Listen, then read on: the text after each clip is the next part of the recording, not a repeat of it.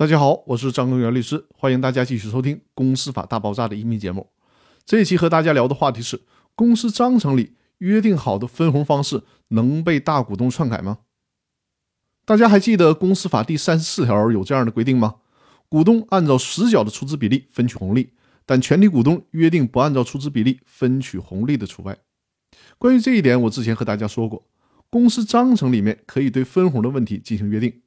如果说在制定公司章程的时候，全体股东就一致同意不按照实缴的出资比例分红，比如说按照认缴的出资比例分红，或者是虽然隔壁老王持股百分之二十，但是隔壁老王享有百分之六十的分红，这都是可以的。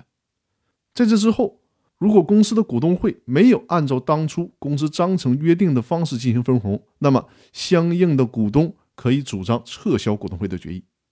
但是还有一种情况。公司法规定，三分之二以上表决权的股东可以修改公司章程。那这个时候，持有三分之二以上表决权的控股股东，他们想修改当初公司章程里约定的有关分红的事项，这种修改是否有效呢？最高人民法院针对这个问题，在《公司法司法解释四：理解与适用》的这本书当中进行了明确的说明。最高法院认为，分红权作为股东固有的个人权利，只要是当初在章程里面明确的授予了股东利润分配请求权。也就是说，当初在章程里定好了有关分红的事儿，那么任何人不得以任何的方式予以剥夺。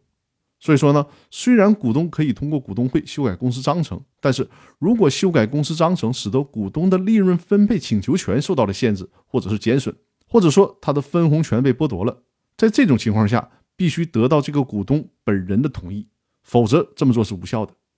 这就是最高法院在这个问题上给出的明确观点。其实，在实践当中啊，我们通常采取的做法是把有关分红的问题写进股东协议当中，而且要同时写进公司章程当中。因为股东协议的性质属于合同，既然是合同，就需要全体合同主体一致同意才能修改合同，这就防止了持有三分之二以上表决权的股东通过他的权利修改公司章程，进而去修改有关分红约定的问题。所以说，通过股东协议和公司章程同时约定分红权的问题，相当于是给分红权加上了双重保险。那好，我们今天的音频就分享到这里，更多内容我们下期继续，谢谢大家。